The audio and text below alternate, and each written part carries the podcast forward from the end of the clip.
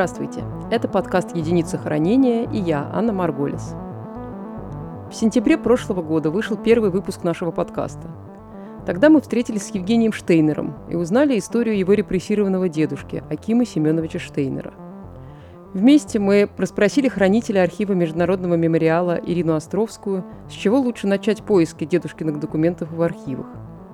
Ирина Степановна посоветовала нам обратиться в архив ФСБ, обнадежив, что бояться его не следует и что безнадежных поисков почти нет.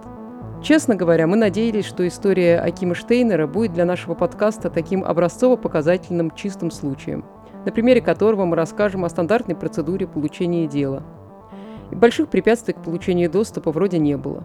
Сначала вышло так, что Евгений Штейнер получил на свой запрос ответ из архива ФСБ, что дело его деда хранится в другом, не менее важном для историков месте, в Государственном архиве Российской Федерации – ГАРФе. В середине 90-х в связи с какой-то реконструкцией часть дел архива ФСБ были временно переданы на хранение в ГАРФ, но так там в результате и остались. Доступ в ГАРФ получить в принципе еще легче, чем в архив ФСБ, поэтому казалось, что подаем запрос в ГАРФ и дело в шляпе, ну, точнее, у нас в руках. Но, увы, там нас постигла совершенно неожиданная неудача. Я созвонилась с Евгением Штейнером, чтобы понять, что же произошло.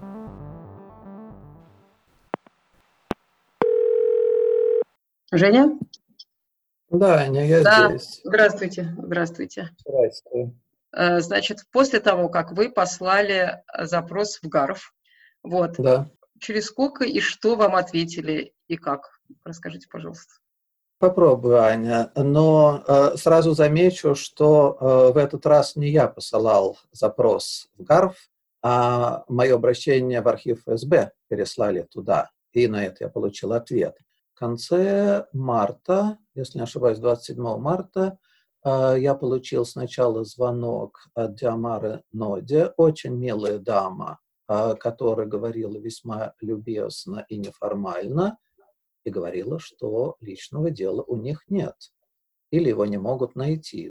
Она за это извинялась, но сказала, что может прислать мне архивную справку. Насколько я понимаю, это выписка из дела, которая, вероятно, была сделана еще в то время, когда само дело где-то было. И эту выписку э, она действительно мне прислала, где есть самые краткие сведения, фамилия, имя, отчество, год рождения, адрес. Кстати, адрес был немножко перевран и статья, и, в общем, все.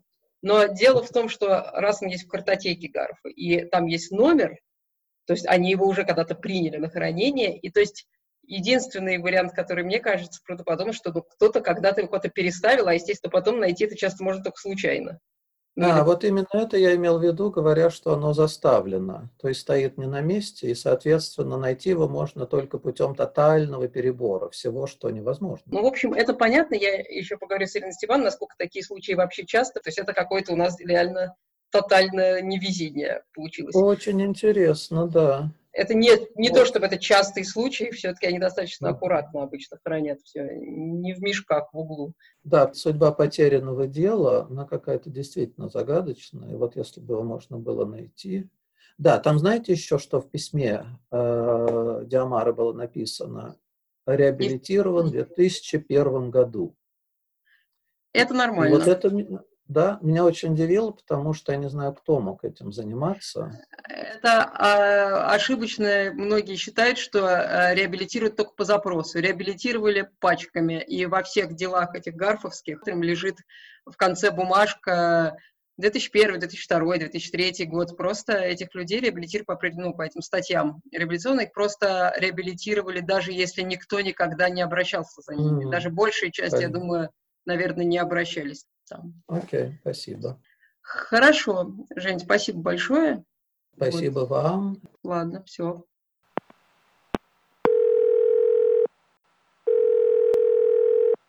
Ирина Степановна, вы меня слышите? Да, да, но просто техника на грани фантастики. Да, есть такое дело. Вопрос у меня такой. Вот э, Диамара Чичикоина позвонила вот Евгению и сказала, что, ну, очень вежливо и все такое, что вот, извините, мы не знаем, куда оно делось. Оно, Исчезла. это совсем тупиковая ситуация. Ну, что может быть э, по логике, да? Я думаю, что здесь злонамеренности никакой нет. Но м, такое, конечно, бывает. В архиве такое бывает примерно с такой же периодичностью, как и в библиотеке. Не можем найти книжку, не можем найти дело. Почему? То ли оно заставило. То есть вместо одной описи поставили в другую, вместо одной полки поставили в другую. Делать это могут только, конечно, сотрудники архива. Потому что фонд такой-то, опись э, 35-е, дело там какое-то. Вместо описи 35-й поставили в опись 36-ю. Или в опись 45-ю. Мгм. Что делать? Что делать? Поскольку, поскольку сейчас в Гарфе идет такая крупная работа, то есть вероятность, что вот такие заставленные дела, они же и будут возникать. Заставка, она находится рано или поздно, но находится исключительно методом случайного тыка. Ну и Такое. последний, самый тяжелый вариант, что оно просто куда-то провалилось. Да, у нас был случай, опять-таки шепотом говорю, когда дело искали несколько лет, потом выяснилось, что им подперли ножку шкафа, который качался. Это под него об это дело уборщица тряпкой шмыгала в течение многих лет. В было? Нет, В другом нет, не в архиве? Гарфе, в другом архиве. Но тем не менее мы такую историю замечательную забыть никак не можем, потому что ну как же ты такое забудешь-то, правда? Да, это Вот, отлично, но раскачался шкаф, надо было его подпереть, ну чем? Ну тем, что под рукой же лежит, а под рукой дело. Вот в таком случае, конечно, его найти сложно, потому что там его искать трудно. Но я бы, я бы считала, что самое логичное, и самое правдивое, и самое очевидное и правдоподобное это вот такая классическая заставка, и оно рано или поздно выскочит. Мгм. Ну, скорее поздно, к сожалению, чем рано. Ага, хорошо. Всё? Да, Мгм. спасибо большое. Пока-пока. Мгм, До свидания. Вот так бывает. Признаюсь, что не менее досадная неудача случилась и со мной. В том же первом выпуске я говорила, что хочу пойти в архив ФСБ, чтобы раскопать историю своей прабабушки и ее расстрелянного в 20 году друга, а также заодно посмотреть дело ее репрессированного сына. Когда я наконец написала запрос, кстати, это было очень легко, всем советую, в свободной форме просто написала на электронную почту архива ФСБ. Архив ФСБ собака фсб.ру Вместо Х Си H. Я не прилагала никаких документов о родстве, так как прошло уже 75 лет. Через месяц, без нескольких дней, я получила ответ за подписью заместителя начальника архива. Уважаемая Анна Леонидовна, сообщаем вам, что Центральный архив ФСБ готов ознакомить вас с рассекреченными материалами дела номер такой-то. И дальше мне вежливо было велено позвонить сотруднице архива Наталье Юрьевне и согласовать с ней время своего визита, что я и сделала. Алло, Наталья Юрьевна, здравствуйте. Э, Вот я получила уведомление, что я могу ознакомиться с делом, и там написано, что время надо согласовывать с вами. Меня зовут Анна Леонидовна Марголис. Так, сейчас одну секундочку. Так, в конце марта. В конце, если можно, после 22 числа, После 22-го, да? да? Угу. После 22-го поняла. Ну, Так. последнюю неделю, да, если. Еще можно вопрос? Э, Значит, можно брать, да, компьютер, чтобы делать выписки? Ноутбук, да. Ну, ноутбук, да, естественно. Ноутбук, да. Так, и возможно ли копирование каких-то отдельных э, или нет? У вас вообще как с... э, Ну, мы с вами в читальном зале переговорим. Ага, Я вам все объясню, да. Ноутбук берите сразу. хорошо, Хорошо. договорились. Да, спасибо большое. Пожалуйста. Спасибо. До свидания. Встреча с Натальей Юрьевной была назначена на 23 марта, но пока я томилась в ожидании этого свидания, вступили обстоятельства непреодолимой силы в виде эпидемии коронавируса, архив закрылся для посетителей, и дело, которое, вероятно, никто из моих родственников никогда не запрашивал и не видел все эти десятилетия, так пока и осталось лежать нетронутым. Но я не теряю оптимизма, потому что во время подготовки наших подкастов мы не раз сталкивались с прекрасными и очень удачными историями поисков в этом злополучном архиве. Самые запоминающиеся из них мы рассказывали в третьем и четвертом выпусках нашего подкаста.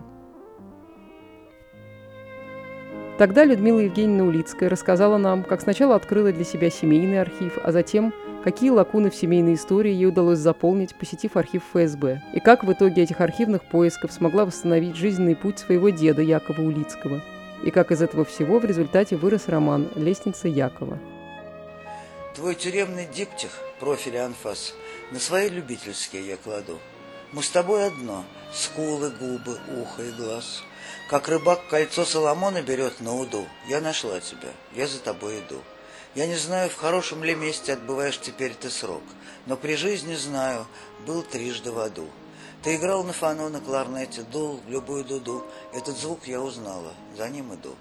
Из архивов истлевших писем, сожженных слов и нот, фотографий выцветших, счетов и анкет я составила твой портрет. Это мой портрет.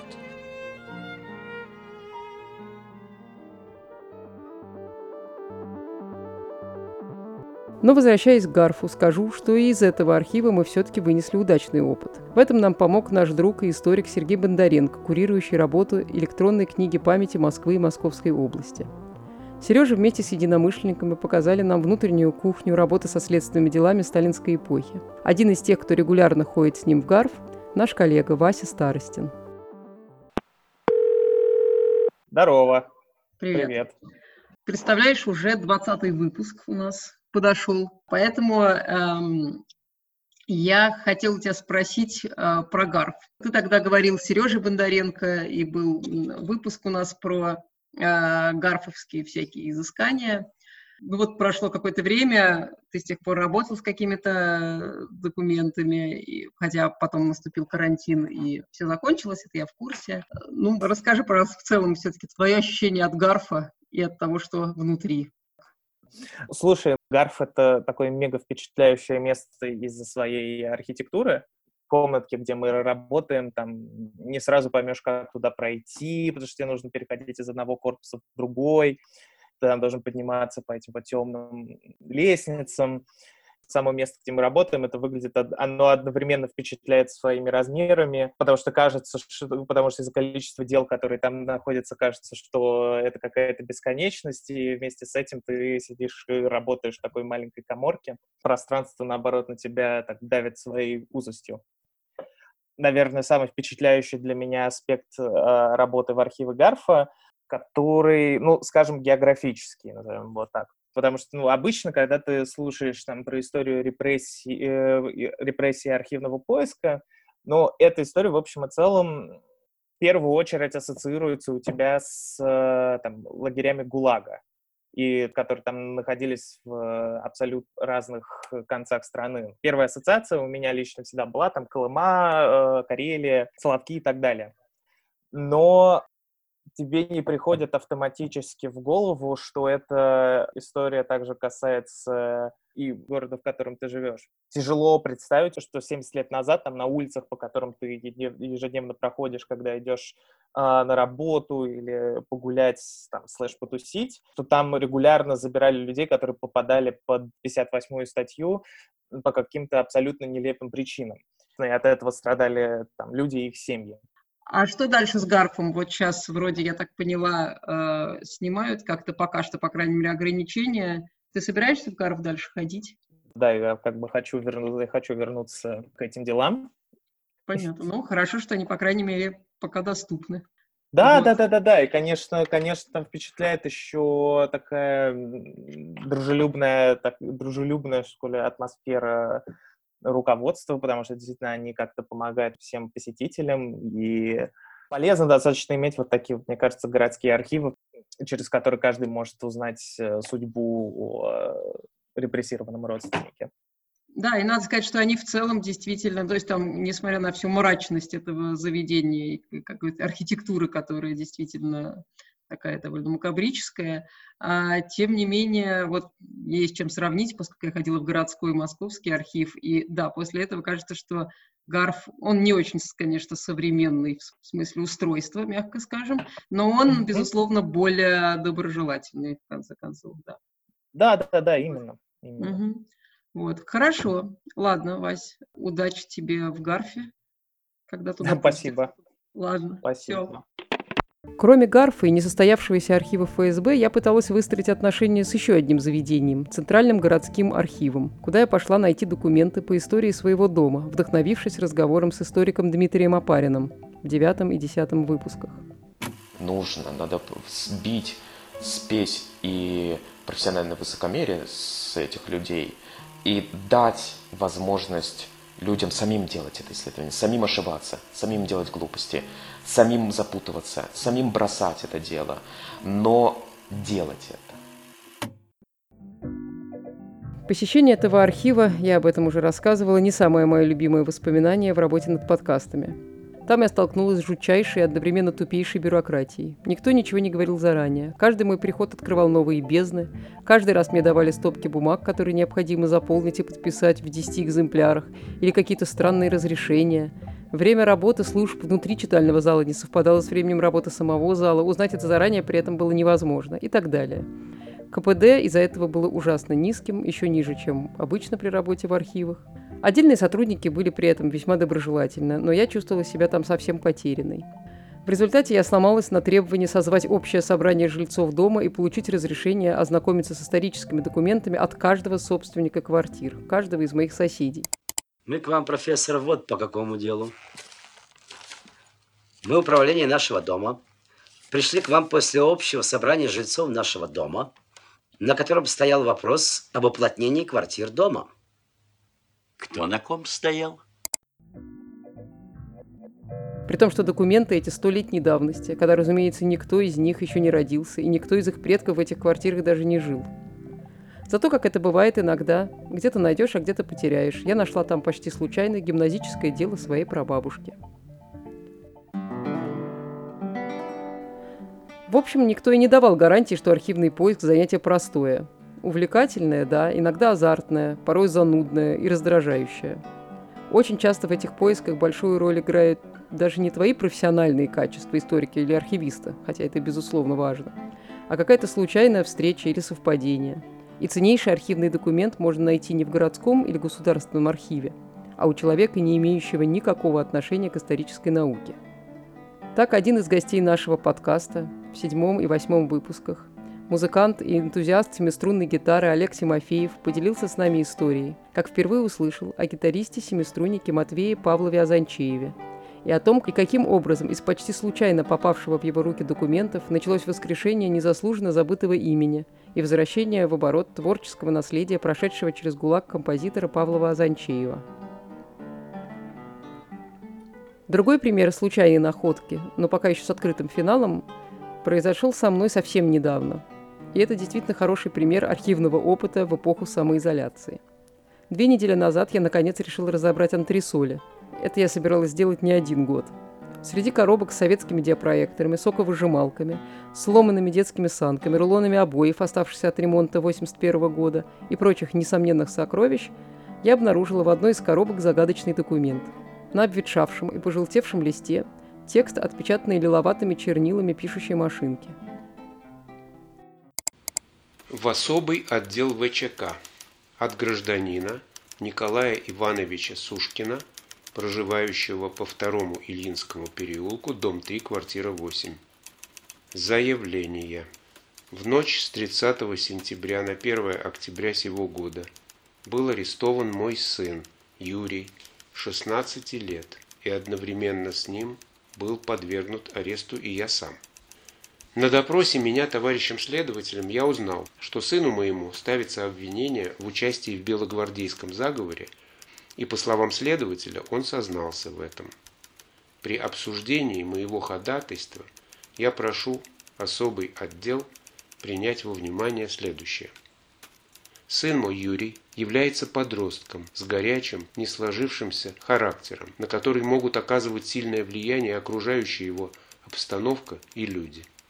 Так, в бытность его в городе Глухове, куда он ездил за продуктами, прошедшей зимой вместе с организацией, он принимал деятельное участие в жизни местного коммунистического кружка и активно участвовал в организации коммунистической молодежи. По возвращении в Москву, принимая участие в жизни спортивных обществ, он попал в другую обстановку и познакомился с людьми, имевшими, по-видимому, отношение к заговору. Влиянием этих людей я объясню то, что Юрий оставил свою службу в Центро чая и поступил на автомобильный завод при техникуме имени Ломоносова. Причем было обещано дать в его собственное распоряжение мотоциклетку, что для мальчика, увлекающегося спортом, представляло громадный соблазн. Мальчишеской психологией и влиянием окружающих его товарищей объясняется и конспирация его деятельности по отношению к семье, так как об его причастности к заговору не имели никакого понятия ни я, ни мать, ни старший брат. Одним словом, я с полной уверенностью могу утверждать, что поведение моего сына, как во время его пребывания в городе Глухове, так и во время его службы на автомобильном заводе, являлось не следствием сложившихся убеждений или симпатии идеям коммунизма или белогвардейцев, которые вследствие его молодости вряд ли доступны его пониманию, а лишь случайным влиянием окружающей его обстановки и случайными симпатиями к тем или другим людям, независимо от политической окраски. Основываясь на только что изложенном и принимая во внимание, что в поступках моего сына не было злой воли, то вследствие его молодости он не мог вполне сознательно относиться к своим поступкам что за время своей кратковременной службы на заводе он фактически не имел возможности принести сколь-либо заметный вред советской власти, я ходатайствую перед особым отделом ВЧК о выдаче его мне на поруки, избавив таким образом от тюремного режима, столь гибельно влияющего на подростка его возраста. Со своей стороны я безусловно гарантирую, что изолирую его от всяких вредных внешних влияний, что он не будет уклоняться от суда и следствия и по первому требованию особого отдела явится в его распоряжение. Гарантией того, что я честно и точно исполню даваемое мною обещание, служит моя безупречная служба на пользу советской власти и ручательство ниже подписавшихся товарищей.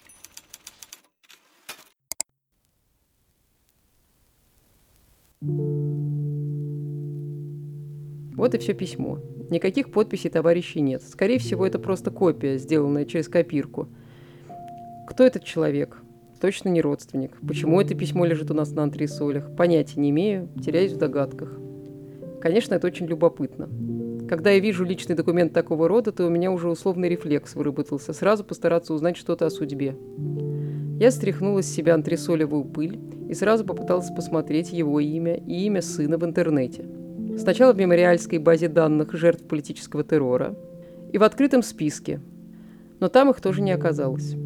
Единственное, что я нашла в интернете, забив имя и адрес в поисковике Гугла, упоминание на сайте музея Мосэнерго, где сообщалось, что Сушкин – инженер-механик, инженер по постройке городского электрического трамвая, член общества электротехников. Больше ничего. Также мы, конечно, смело можем датировать документ как не позднее февраля 22 года, так как в 22 году эта милейшая организация, куда адресовано письмо, перестала называться ВЧК и реинкарнировалась в ГПУ, чтобы затем, как известно, в ГПУ, НКВД, НГБ, МГБ, КГБ ФСБ. Но зацепок уже немало. Есть имя и адрес, и места работы.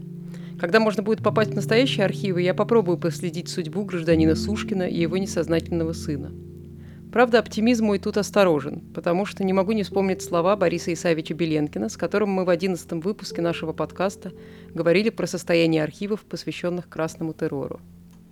И оказалось, что на эту тему не существует ни одного исследования вообще в человечестве, да, не существует. Где, что были за есть мне приходилось... Вообще путаница жуткая в документах. Это требует вообще пенитенциарная система, то есть система арестов, система какими нормы юридические, какие, ну хотя бы такие подзаборные бумажки, ну что был. То есть ничего комплексного, ничего систематического, ничего на эту тему нет. Я вот говорю, это совершенно... То есть я должен сказать, даже в Питере, даже в замечательном Питере, ничего не исследуется. Кстати, я не единственная из нас, кто во время или после злополучного карантина открыл для себя что-то новое в архивах. В одном из весенних выпусков мы обсуждали положение дел с архивами КГБ в Армении и немного в Грузии. Так еще во время работы над тем выпуском мой коллега Арен Ванян узнал впервые, что большой террор затронул и его семью.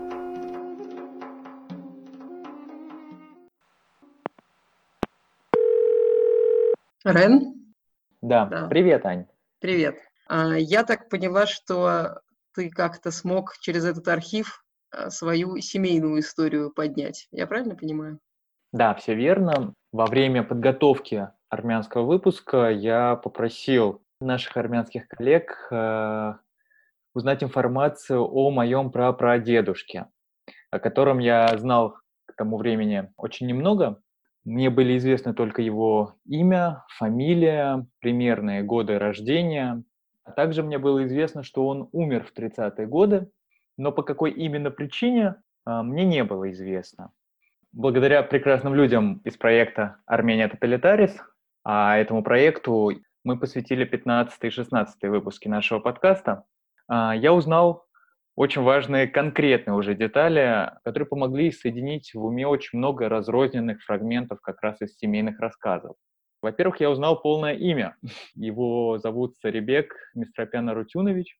Родился он в 1873 году в селе Куртан. Это бывший Степанованский и нынешний Ларийский район в Армении. Мне стало известно, что из этого села Куртан он перебрался в другое ларийское село Курагир, у которого есть еще а, название Антарамут, да, такое красивое название. А далее мы уже узнали конкретные детали из его ареста. Арестовали его 25 ноября 1937 года. Содержался он в тюрьме НКВД города Кировакан. Это небольшой армянский городок, который в те годы стремительно менял свой облик и превращался из небольшой провинциальной местности в один из главных промышленных центров Армении вообще в советское время.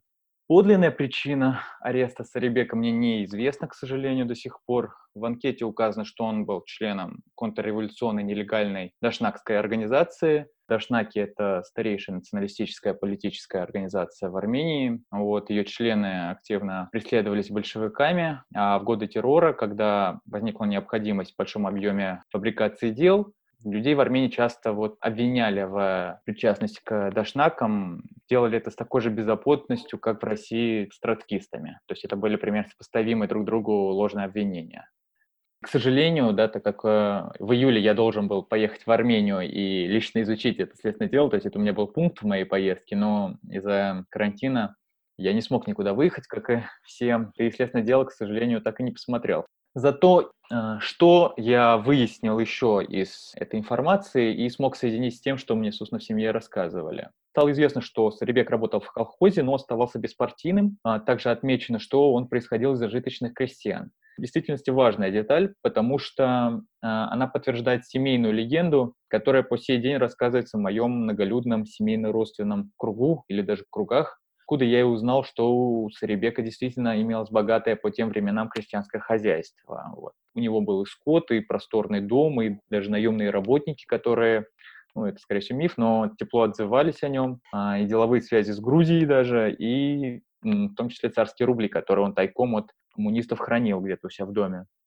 Это хозяйство Сарибек, э, согласно тем же нашим семейным легендам и моим непрочным предположением, а, потерял, вероятно, из-за раскулачивания 30-х годов. Самая излюбленная деталь а, семейного предания – это мешок с упомянутыми царскими рублями, который он незадолго до раскулачивания, видимо, закопал в никому неизвестном месте, и который так до сих пор не был никем найден.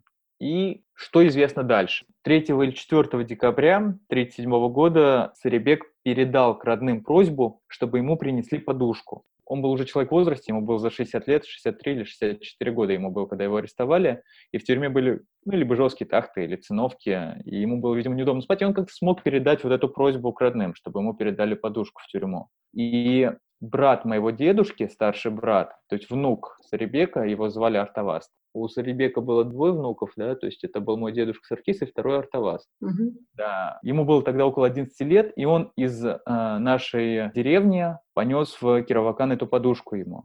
Он нес ее, видимо, почти целый день, потому что я посмотрел по картам, это примерно 28 километров. И человеческим ходом это, скорее всего, почти день. Вот. Сам факт, что подушку можно было передать в тюрьму, достаточно гуманно по нашим меркам, так сказать. Да, это, как бы, я думаю, для Армении было вполне возможно. Но вот точно известно, то он донес эту подушку до тюрьмы, но в день, когда он ее донес, его уже расстреляли, его прапрадедушку. То есть он принес ее ровно в тот день, на следующий день после того, как дедушки уже не было. И Артаваст, он понес эту подушку обратно в деревню, и заодно сообщил всем, что дедушки уже нет. Так, видимо, они узнали, что его больше нету. Вот. Ему не сказали, что его расстреляли, ему сказали, что его больше нет в тюрьме. Это А, важная все. деталь. А в следственном деле я уже увидел, что он был заключен в этой тюрьме, и увидел дату расстрела. И так я уже заключил, что он пришел, ему сообщили, что нет, и он пошел с этой подушкой обратно. Э, Скажи мне, пожалуйста, то есть, то есть в семье, так сказать, в семье знали, что он был в тюрьме, Э, Когда я узнал всю эту информацию, я позвонил родственникам, у которых была бабушка, и начал ее расспрашивать. И по ходу расспросов ее, ее память оживилась.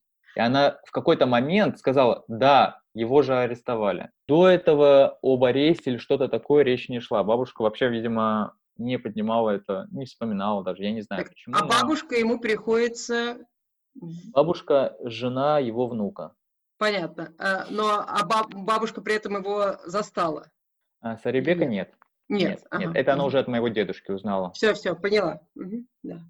я узнал, получается, не только его, какие-то детали его жизни. Я смог отсюда реконструировать жизнь моего прадедушки Гриши, который не вернулся с войны. И, что для меня, наверное, самое ценное, я смог реконструировать детские годы моего дедушки Саркиса, потому что получается, что ему было, получается, ему трех лет не было, когда а, Его умер отец. его дедушка, да, Мгм. а потом а, а, ему не было, получается, даже 7 или 8 лет, когда он потерял отца.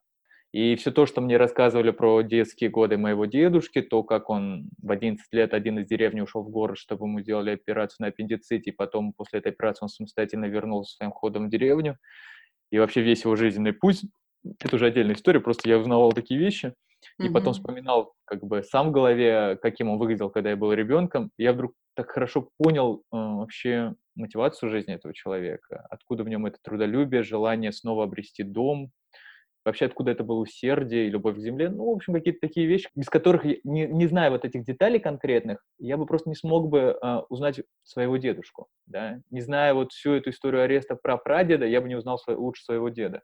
И вот это вот было что-то ну, такое удивительное. Да? Это начинает работать, память сама начинает работать, соединять все эти детали. И ты видишь такую одну линию, такую, которая соединяется там, с 19 века по 21 век, соединяя вас всех. Вот. И как бы это интересно, я там собираюсь дальше погружаться, разбираться, как-то заполнять эти, вот эту вот всю историю конкретными деталями. А есть Вот. какие-то фотографии не сохранились этого человека? С Нет, к Ребекка? сожалению. Ну к да, сожалению, крестьянская. к сожалению, нет. Слушай, Вот. ну а, значит, э, когда ты наконец доберешься до Армении и сможешь э, запросить дело, в общем, фотография, которая в нем, ну, скорее всего, Может должна быть. быть, то, скорее всего, это будет единственная фотография его, которая, может быть, вообще существовала. Да, это, это вполне может быть. Хорошо. Да. Ладно. Ладно, все, Ну, пока. Давай, пока. Отдельная важная тема в разговорах об архивах – не только примеры удачных или неудачных поисков, но и история, как протекала работа исследователей в различные периоды, причем не только в Москве. Так много нам рассказали коллеги из региональных отделений мемориала. Михаил Борисович Рогачев рассказал, как работает над книгами памяти в Республике Коми. Это было в выпуске 17 и 18. А от Алексея Андреевича Бабия мы узнали, как происходит оцифровка накопленной за годы перестройки и в начале 90-х информации о репрессированных и ссыльных в Красноярском крае. Они рассказали нам очень много интересных историй, из которых мы поняли, что работа в этих регионах с одной стороны легче. Дальше от центра местная власть нет-нет, да и поворачивалась неожиданно какой-то чуть более человеческой стороной. Ведь и в Коме, и в Красноярском крае почти все семьи так или иначе были затронуты репрессиями. С другой стороны, в регионах, конечно, гораздо труднее найти единомышленников, и тех, кто пытается сохранить память о терроре, часто воспринимают как маргиналов. Да и в материальном смысле, конечно, там тяжелее. Поэтому, на мой взгляд, иногда такая работа с архивами, с памятью практически подвижническая. Особенно если учесть, что за последние 8-10 лет ситуация сильно изменилась, изменилась политическая обстановка, и тема репрессий нередко просто вытесняет из общественного сознания. Впрочем, ситуация и в обычных столичных архивах оставляет желать лучшего. Не только по политическим, но и по каким-то просто нелепым причинам. Например, наша коллега Маша Меньшикова пишет диссертацию, для чего иногда ходит в архив Российской Академии Наук.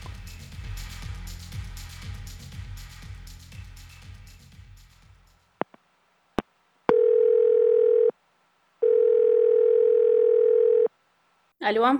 Алло. Маш? Алло, как слышно? Да, нормально, все вроде хорошо. Привет. Привет, привет. Маш, ты тот человек, который ходит, так сказать, в архив и по зову сердца, и по работе, и по твоей академической необходимости, потому что ты пишешь диссертацию, я так понимаю. Скажи просто, как она называется для устрашения. Я боюсь, если я скажу по-немецки, это будет звучать действительно страшно. Но это дискуссии о языке и мышлении в советской философии и филологии. Понятно. И основной архив, то есть непонятно, честно скажу, но э, основной архив, куда ты ходишь, это? Сейчас я хожу в архив Академии наук в Москве, а еще я была в архиве МГУ. А вот э, про архив Академии наук э, ты говорила, что там была какая-то заварушка. Да, это очень интересная история. Э, весной 2019 года случилась беда, самая настоящая. Архив закрылся, причем оба отделения, и московское, и питерское. В питерском отделении самые древние документы, а в московском 20 век. То есть то, что мне нужно как раз. И причина была довольно дурацкая. Причина была долги архива перед какой-то строительной компанией, буквально 2 миллиона рублей. Там был проект э, строительства нового здания в Питере, и вот какие-то бюрократические проволочки и счета архива заблокированы. И ситуация еще усугубилась тем, что директор уволился, и, по сути, у архива не было руководителя, и архив закрыт оказался. А это государственный ведь архив? Конечно, это государственный архив, и в этом-то как бы весь ужас. Такого никогда не было, вообще никогда. И вот в девятнадцатом году без объявления войны архив закрылся. Почему это страшно? Ну, казалось бы, там юрлицо, да, счета заблокированы, нет как бы средств на то, чтобы погасить вот этот долг, микромизерный, я бы сказала, для вообще, ну, не то что компании, а для просто вот учреждения. Но оказалось так, что его не может сейчас архив погасить, и сотрудники не получали зарплату, они решили не ходить на работу, их можно понять. А, коммуналку не с чего оплачивать, потому что счета заблокированы. А это значит, что если отрубят электричество, то просто все может сгореть, как и неон, как рогали. Вот. А объясни, почему электричество, если не будет электричества, то может сгореть? Если не будет электричества, то не будет пожарной сигнализации, а если ее не будет, то просто любой, любая искорка может стать фатальной. И в общем-то, просто здание в центре Москвы, практически на профсоюзной, стоит без какой-либо, скажем так, привычной своей охраны в виде там людей, которые там находятся, в виде вот этих сигнальных противопожарных механизмов. Оно просто стоит. И что случилось? Вот эти опасения абсолютно не беспочвенные у историков, у исследователей возникли. И люди вышли на улицу это там были историки, студенты историки, исследователи семейной памяти. В общем, кого там только не было. Это был массовый пикет э, около метро 905 года. И тогда люди собирали подписи в защиту архива РАН. Э, причем организатор пикета Виталий Семенов, он занимается профессиональной генеалогией, составлением семейных древ. Он подошел к этому очень творчески, и он нарисовал плакаты, которые достались каждому участнику, кто захотел. А, там были, например, э, такие плакаты, как «Архивы России проще сжечь, чем оцифровать». Или, например, э, «Архив РАН. Биография». И там, значит, галочки «Пережить гражданскую сделано», «Пережить войну сделано», «Пережить девятнадцатый» — знак вопроса. Вот. Или там архив РАН 1728-2019. Помним, любим, скорбим. Вот. А у меня был такой плакат э, «Жаниманш Пассижур. Помогите главному академическому архиву России». Вот, ну это даже я не все еще перечислила. Пикет за архив, это здорово. Да, пикет за архив, мне кажется, это был первый пикет в России, ну, по крайней мере, в новейшей истории, хотя я могу ошибаться, поправьте меня, именно за архив. Когда выходят архивисты, это, по-моему, уже край. Они никогда не выходят из своих кабинетов, из пыльных архивов, и вот их выгнали из архива, и они вышли на улицу. Мне кажется, это очень круто. И чем и это все кончилось? Да, эти действия, они возымели эффект. В итоге как-то и сама Академия наук, и ФАНО, которое тогда еще было, Федеральное агентство научных организаций, но сейчас тоже не актуально, они нашли какой-то выход, и архив все-таки заработал. И сейчас, спустя год, даже чуть больше, после этой истории, я хожу туда, работаю там и просто иногда вспоминаю, что вот такое было в истории. Классно. Хорошая история. Спасибо. Удачи тебе с диссертацией. Да, спасибо, Тянь. Ладно, Ну все. супер. Давай, удачи тебе. Пока. Так что проблемы с и в архивах бывают самыми разными. Будь то архивы государственные, задавленные бюрократией, негосударственные, например, наш мемориальский архив диссидентского движения, об устройстве и сложностях которого рассказывал в 13 и 14 выпусках наш коллега Алексей Макаров. Или семейные архивы, которые часто даже не осознаются их владельцами таковыми. За безличным и казенным словосочетанием единицы хранения скрываются обычно сухие документы, которые так и остаются просто бумажками, пока какой-то человек, любой из нас, не наткнется на них в процессе поисков. И тогда документ становится окном или в целую эпоху, или в жизни судьбу конкретного человека. На протяжении 20 выпусков мы старались оживить для вас такие единицы хранения. Истории людей из предреволюционного периода, гражданской войны, большого террора, вплоть до эпохи перестройки и до настоящего времени. Мы разбирали истории удачных и не очень поисков, говорили с экспертами и любителями про самые интересные и курьезные находки, читали документы и семейные письма, а также слушали редкие аудиозаписи. И, конечно же, сами ходили в архивы и делились с вами результатами наших расследований. Если вам было хоть отчасти так же интересно следить за этими историями, как нам их рассказывать, то мы довольны. А если к тому же мы хоть кого-то вдохновили на собственное архивное путешествие, то мы просто счастливы. Спасибо и удачи! Вы слушали последний выпуск подкаста «Единицы хранения» совместного проекта Международного мемориала и «Репаблик». Над подкастом работали Анна Марголис, Арен Ванян, Мария Меньшикова и Вася Старостин. Текст письма для нас читал Александр Агаджанян.